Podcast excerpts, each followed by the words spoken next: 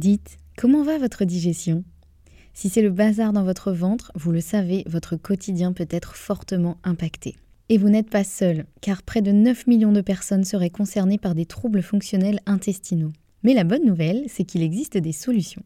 Notre partenaire aujourd'hui, le complément alimentaire Alflorex Plus, vous permet de retrouver un confort digestif et l'équilibre de votre flore intestinale. Ceci grâce notamment à la souche brevetée Bifidobacterium longum 356-24 qui contribue à l'équilibre de la flore intestinale, ainsi qu'à la présence de calcium qui favorise le fonctionnement normal des enzymes digestives. 85% des personnes déclarent se sentir mieux avec la prise d'Alflorex Plus et c'est l'un des probiotiques les plus recommandés pour la sphère digestive. Et pourquoi pas vous? Le complément alimentaire Alflorex Plus est disponible en pharmacie et parapharmacie. Merci à eux de soutenir le podcast et place à votre épisode. Thank you.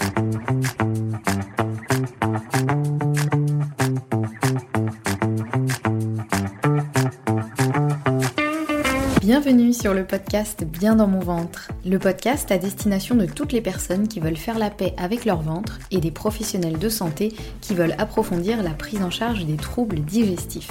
Je m'appelle Anne-Sophie Basquet, je suis naturopathe, formée à la micronutrition et passionnée par tout ce qui touche de près ou de loin à la digestion, au microbiote et à ce qu'on appelle le deuxième cerveau. Mon objectif, apprendre le plus de choses possibles sur tous ces sujets et vous les transmettre ensuite via ce podcast, aussi via des formations en ligne. Ici, chaque semaine, je vous dévoile mes dernières trouvailles et retours d'expérience en termes de santé naturelle, alimentation et hygiène de vie pour que vous ou vos clients puissiez retrouver un ventre serein et une pleine santé physique et mentale. Bonne écoute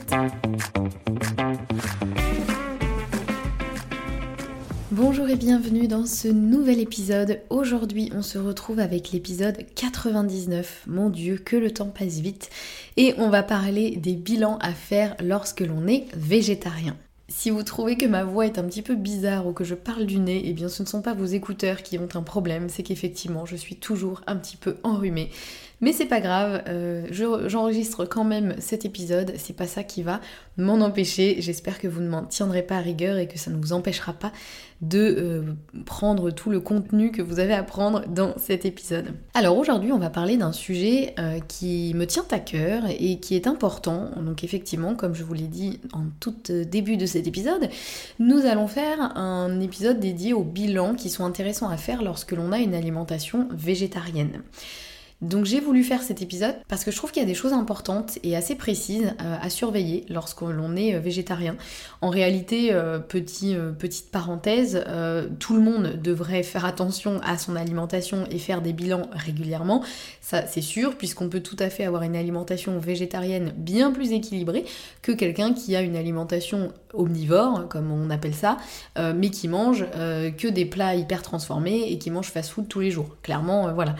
Donc, euh, c'est évidemment tout ce que je vais dire, ça peut s'appliquer aux personnes qui mangent de tout, mais c'est vrai que plus je me forme à la naturopathie, à la micronutrition et au bilan que l'on peut faire aux analyses qu'on appelle des analyses fonctionnelles, plus je me rends compte quand même qu'effectivement il y a des choses assez importantes à surveiller lorsque l'on est végétarien. L'idée n'est évidemment pas dans cet épisode de vous dire s'il faut être végétarien ou non, déjà je serais mal placée puisque personnellement je suis végétarienne depuis 8 ans maintenant, pour des raisons principalement éthiques, euh, mais j'ai toujours fait attention quand même à mes apports euh, en protéines, mais pas que, on va en parler euh, juste après, et j'ai même effectivement été végane, donc enfin végétalienne, végane, pendant 5 ans, puis ensuite j'ai réintroduit les œufs et les produits laitiers. Je vous en parle justement dans un épisode où je vous explique pourquoi aujourd'hui je ne suis plus végane. Effectivement c'est en grande partie par rapport à tout ce que je vais vous dire aujourd'hui dans cet épisode, mais je développe beaucoup plus tout cet aspect, donc je vous mets le lien de l'épisode dans les notes de celui-ci, comme ça vous pourrez le retrouver et si jamais ça vous intéresse, voilà, vous pourrez euh, découvrir tout ça. Donc ceci étant dit, voilà, l'idée euh, Pareil, petit euh, disclaimer encore de début d'épisode, l'idée c'est pas de vous dire ce qu'il faut faire, euh, je suis pas là pour vous dire moi je suis végétarienne donc il faut que vous soyez végétarienne, ou, euh, ou à l'inverse vous dire bah vous voyez, vu qu'il y a plein de choses à vérifier chez les végétariens, il vaut mieux pas être végétarien. Non, c'est beaucoup plus complexe que ça, et chacun effectivement fait un peu comme il souhaite, et surtout chaque cas est tellement différent que on peut pas dire aujourd'hui il y a un régime qui va à tout le monde et ou inversement. Il est quand même euh, aujourd'hui prouvé qu'un régime végétarien bien construit est tout à fait bon pour la santé. Donc ça c'est pas à remettre en question et les personnes qui disent ah on peut pas être végétarien et en bonne santé, c'est pas vrai puisque euh, voilà, c'est prouvé, euh, les, autorités de santé l'ont prouvé. Mais le terme bien construit est important dans cette phrase. Dans la phrase, il y a vraiment un régime végétarien bien construit est tout à fait bon pour la santé. Donc il faut bien respecter ce terme bien construit. Et le problème c'est que moi-même aujourd'hui je vois trop de clients ou des abonnés avec qui euh, j'échange sur Instagram ou par mail qui ont un régime végétarien sans faire attention du tout à leurs apports. Et quand je dis apports, c'est que ce soit euh, les macronutriments, donc euh, protéines, glucides, lipides, ou les micronutriments, donc tout ce qui va être vitamines, minéraux, oligo-éléments. Donc déjà, encore une fois, bien sûr, tout le monde devrait faire attention à ses apports. Mais il est vrai que quand on est végétarien, il y a des choses qui peuvent potentiellement nous manquer et nous manquer peut-être plus rapidement, tout simplement parce qu'il y a des choses qui sont apportées plus facilement, voire parfois exclusivement dans les produits animaux et notamment dans la viande et le poisson. Donc c'est pour ça que je trouvais intéressant de vous refaire un petit peu un, euh, un, bilan des choses euh, justement à surveiller quand on est végétarien. Et si jamais vous écoutez cet épisode, que vous êtes végétarien ou végétarienne, et que vous vous dites, hum, ça fait longtemps que j'ai pas fait une analyse un petit peu poussée, euh, un bilan sanguin euh, un petit peu poussé, bah ça vaudrait le coup de le faire quand même, parce que ce serait dommage de passer à côté d'une carence qui serait ou, ou d'un déficit en certaines vitamines ou minéraux qui serait pas forcément grave, mais qui pourrait le devenir. Donc voilà, c'est pour ça que j'espère que ça pourra vous aider euh, à ce niveau-là. Donc euh, voyons un petit peu donc, les éléments auxquels il faut faire attention quand on est végétarien. On va parler à la fois de macronutriments, donc de protéines, lipides et glucides, mais aussi de micronutriments, donc encore une fois les vitamines, oligo-éléments, etc. Donc déjà pour les protéines, bon ça c'est quand même un point important, j'enfonce un peu des portes ouvertes, mais en fait vraiment je le vois quand même beaucoup trop souvent auprès des personnes que euh, j'ai pu accompagner en naturopathie. En fait je vois encore trop de personnes qui n'ont pas le réflexe d'avoir une source de protéines à chaque repas. Or c'est encore plus primordial quand on est végétarien. Et c'est vrai que souvent, dans les régimes végétariens, les gens disent Ah, mais du coup, comment tu fais pour avoir tes protéines, etc. Donc ils ont quand même pas tout à fait tort, euh, dans le sens où c'est sûr qu'il y a plus de protéines dans la viande et le poisson que dans euh, euh, les œufs par exemple, ou n'importe quelle protéine végétale, mais ça veut pas dire qu'on peut pas avoir de protéines en étant végétarien, fort heureusement. Et, les gens qui du coup deviennent végétariens et font attention à avoir suffisamment d'apports en protéines, c'est très bien, parce que c'est un point effectivement hyper important, et particulièrement chez les femmes. C'est vrai qu'on dit souvent que les hommes ont plus besoin de protéines que les femmes, je sais pas, parce qu'ils ont plus de muscles ou que sais-je, mais finalement les femmes, elles ont tout autant besoin de protéines, voire plus. Alors je vais pas tout développer ici de pourquoi les femmes ont besoin de plus de protéines, parce que ce serait assez complexe, mais ça pourrait faire l'objet d'ailleurs d'un épisode de podcast. Je me le note. Euh, et si ça vous intéresse, n'hésitez pas à m'envoyer un message sur Instagram pour me le dire. Mais en tout cas, c'est pas parce que euh, vous êtes une femme que vous n'avez pas besoin de protéines. Bien au contraire. Et le problème, c'est que les protéines, on peut assez difficilement les mesurer par un bilan. C'est assez compliqué de faire un bilan sanguin, par exemple, et de vous dire oui, c'est bon, vous consommez assez de protéines ou vous n'en consommez pas assez. Donc ça, il faut déjà faire attention à ses apports euh, quotidiens et les adapter évidemment à son métabolisme, à son rythme de vie, à sa pratique sportive, à sa capacité digestive, etc. Il y a plein de choses à prendre en compte. Donc pareil, si vous avez un doute, si vous n'êtes pas sûr, n'hésitez pas à vous faire accompagner par un professionnel de santé spécialisé sur ça qui saura vous aider. Et moi, ce que je conseille souvent à mes clients, euh, déjà, pour commencer, c'est de traquer leurs apports alimentaires avec une application de type euh, Yazio ou MyFitnessPal. Enfin voilà, je suis pas là pour faire de la pub euh, pour l'une ou l'autre de ces applications et je les connais pas toutes. Donc voilà, trouver une application en tout cas qui permet de traquer un petit peu ces macronutriments notamment, donc glucides, lipides et protéines. Donc de traquer, moi ce que je conseille c'est de traquer sur une journée, deux journées, trois jours, idéalement une semaine, vous voyez, pour voir si effectivement il y a assez d'apport en protéines ou pas. Puisque dans ces applis, on peut aussi mettre notre euh, activité euh, physique, etc. Donc ça permet d'adapter. Alors ce sera jamais aussi précis que ce que pourra vous faire un nutritionniste, par exemple, qui est spécialisé sur ça, mais ça donne déjà un bon aperçu. Si en traquant un petit peu vos apports, vous vous rendez compte dans l'application qu'il vous manque la moitié de protéines, bah déjà c'est pas bon signe. Donc euh, ça c'est important. et je focalise beaucoup sur les protéines. Je vais pas forcément parler ici des glucides parce que En général, les végétariens, ils mangent beaucoup trop de glucides, puisque bah, souvent, on enlève la viande et le poisson, euh, et donc on remplace un petit peu par les féculents. Souvent, c'est un petit peu ce qui est fait, parce que bah, les féculents, c'est bon, euh, ça, a un pouvoir rassasiant, etc. Donc en général, moi, je connais pas grand monde qui est végétarien et qui mange pas assez de glucides. Souvent, c'est plutôt l'inverse. Donc c'est pour ça qu'il faut être vigilant quand même et euh, consommer suffisamment de protéines et pas trop non plus de glucides. D'ailleurs, en général, en rééquilibrant l'un, ça rééquilibre l'autre. Donc euh, c'est pour ça que traquer ses apports alimentaires via une application comme ça, ça peut être intéressant parce que ça vous donne déjà un peu une idée, on va dire, de l'équilibre alimentaire euh, par rapport à ce que vous consommez. Donc voilà, petit point sur les protéines, néanmoins hyper important et qui, encore une fois, que je vois trop souvent mis de côté. On se dit, oh, les protéines, c'est bon, ça va, je dois en avoir assez. Il euh, y en a dans tous les végétaux de toute façon. Oui, certes, mais c'est important de vérifier si vous en avez assez au quotidien. Ensuite, après les protéines, je voulais vous parler des lipides et plus particulièrement des oméga 3. Les lipides, en général, quand on est végétarien, ça peut aussi être un, macronutriment dont on manque parce que euh, soit on... Bah déjà parce que la viande et le poisson, souvent c'est des choses qui sont quand même finalement assez grasses, sauf si on prend vraiment de la volaille et du poisson maigre, etc. Mais souvent quand même, c'est des choses qui contiennent quand même pas mal de lipides.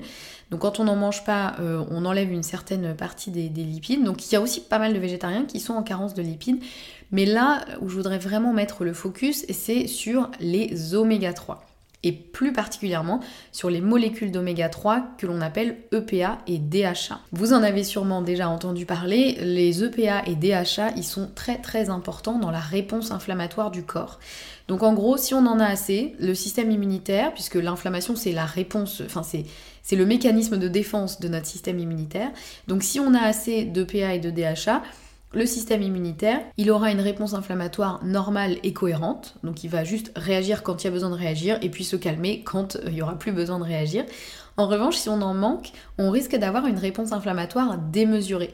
C'est le cas par exemple quand on a une maladie inflammatoire déjà, ou quand on a du mal à cicatriser par exemple, ou à se remettre d'un virus. Vous voyez, quand tout prend un peu des proportions folles et qu'on se dit mais attends, mais j'ai juste chopé un petit rhume là et je me retrouve avec un, état de, de, symptômes carabinés ou que vous faites une petite coupure et ça s'infecte, ça a du mal à cicatriser, c'est rouge, c'est inflammé, etc. Tout ça, ça peut être quand même des signes que effectivement vous avez une réponse inflammatoire qui est démesurée, qui est bien trop grosse par rapport à ce qui était nécessaire.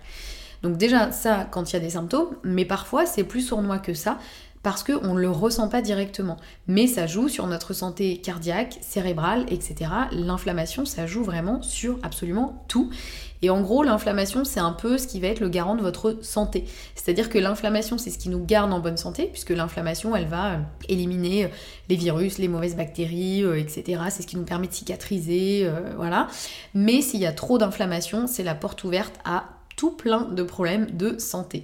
Donc c'est pour ça que c'est important d'avoir une réponse inflammatoire qui est cohérente et qui n'est pas démesurée et surtout de ne pas avoir cette espèce d'inflammation qui est tout le temps là, qui est chronique et qui a tendance à euh, vraiment euh, faire encore une fois comme un feu qui couve et qui va tout détruire euh, petit à petit. Donc ces fameux oméga 3, ils sont apportés à la fois par des huiles végétales riches en oméga 3 comme de l'huile de lin, de cameline, de chanvre, de noix, de colza, pour la partie acide alpha-linolénique, donc c'est-à-dire une branche des oméga 3. Mais la branche dont je vous parlais juste avant, qui est les EPA-DHA, eux, ils sont apportés quasiment uniquement par les petits poissons gras de type sardine macro. Or, quand on est végétarien, on ne mange pas de poisson, donc on ne peut pas avoir d'apport en EPA, DHA.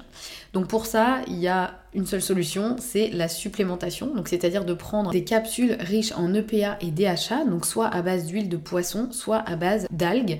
Euh, il existe effectivement une algue notamment qui est riche en EPA et DHA. Donc ça c'est la bonne nouvelle, si vous êtes végétarien et que vous ne souhaitez pas prendre des capsules d'huile de poisson, il existe une solution. Mais ça c'est vraiment un point hyper important, les, les oméga 3 et surtout les EPA et DHA, il y a tellement de personnes aujourd'hui qui en manquent. Et ça au niveau du bilan, ça se mesure via le profil des acides gras érythrocytaires. Donc c'est-à-dire que ça va vraiment vous dire au niveau des cellules euh, quel type de, de lipides vous avez. Est-ce que vous avez assez d'oméga 3, d'oméga 6 d'oméga 9, etc. Ça va vous dire un petit peu la répartition. Et donc ça permet de voir clairement si une personne a suffisamment d'oméga 3, à la fois les molécules d'origine végétale et animale, donc EPA et DHA, on a besoin de tout, mais ça donne aussi effectivement tous les autres acides gras. C'est vraiment un bilan qui est hyper intéressant pour justement voir un peu le, bah, profil des acides gras, mais ça nous donne plein d'indications sur l'état de santé vraiment au global.